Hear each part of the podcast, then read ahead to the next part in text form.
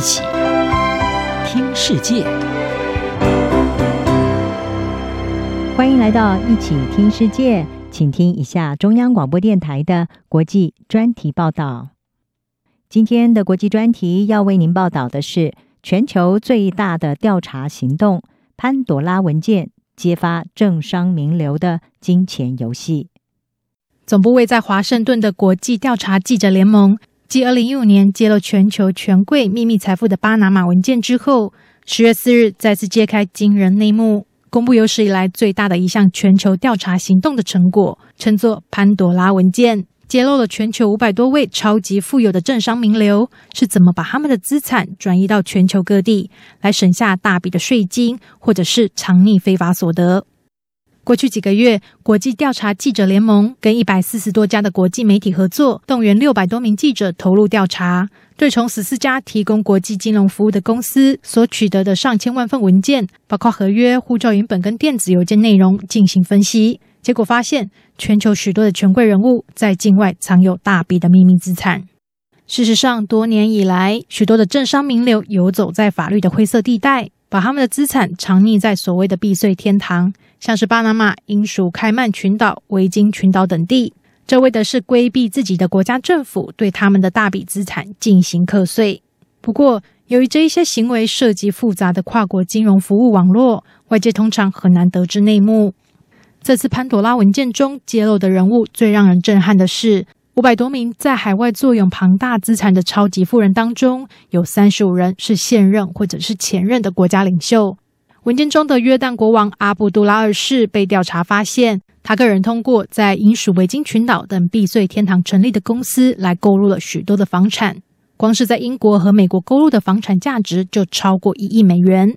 而在潘朵拉文件十月四日公布的当天，约旦王宫就火速驳斥这份文件的讯息不正确，而且夸大其词。阿卜杜拉二世更亲上火线来回应，辩护他没有动用国家资产，绝无不法。而俄罗斯克里姆林宫也被逼得跳出来灭火，声称这一份报告是毫无根据的指控。尽管报告中没有直接点名俄罗斯总统普廷，不过透露了普廷透过数个幕僚帮据信是普亭情妇的俄国女性，在摩纳哥购买了价值达四百万美元的水岸豪宅。其他被点名的领袖还包括乌克兰总统泽伦斯基、刚果总统恩贵索，以及先前就被指控涉贪的捷克总理巴比斯等人。这些被点名的领袖，许多人已经矢口否认有在境外秘密置产或疑似不当避税。事实上，从法律的角度来看，把资产到处转移是游走在灰色地带。一些法律漏洞允许人们可以通过把资金转移到境外，或者是在低税率的避税地设立空壳公司来持有财产。而通常外界很难判断这一些公司的实际拥有者，这样一来就可以合法规避财产申报跟被课税。即便在法律上不一定有问题，但这通常被视为是不道德的行为。这是因为当这一些权贵的资产被秘密转移到海外，让各国政府丧失了许多的税收来源。尤其现在政府急需资金，在后疫情的时代进行纾困，或者是因应社会福利开支。另外，这种行为也被认为是社会不公的一环。政治人物这么做，更会被视为欺骗选民。参与潘多拉文件调查的《华盛顿邮报》并揭露。美国国内数个税务法比较宽松的州，例如内华达州跟南达科他州等地，近年来也成为全球富有政商名流的热门避税地，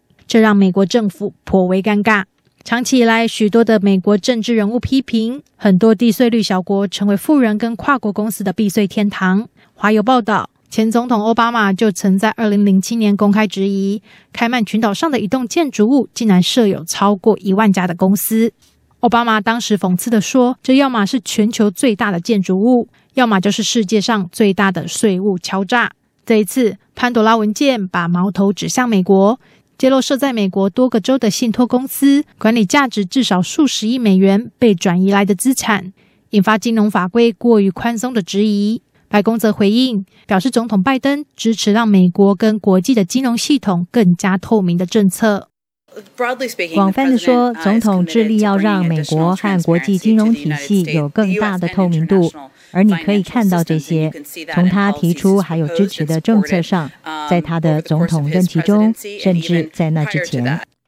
专家指出，六年前公布的巴拿马文件中，泄露文件来源只有一个，而这一次潘朵拉文件中的资料来源多达十四家的金融服务公司，这显示出全球系统性的问题，绝非只是几颗坏苹果而已。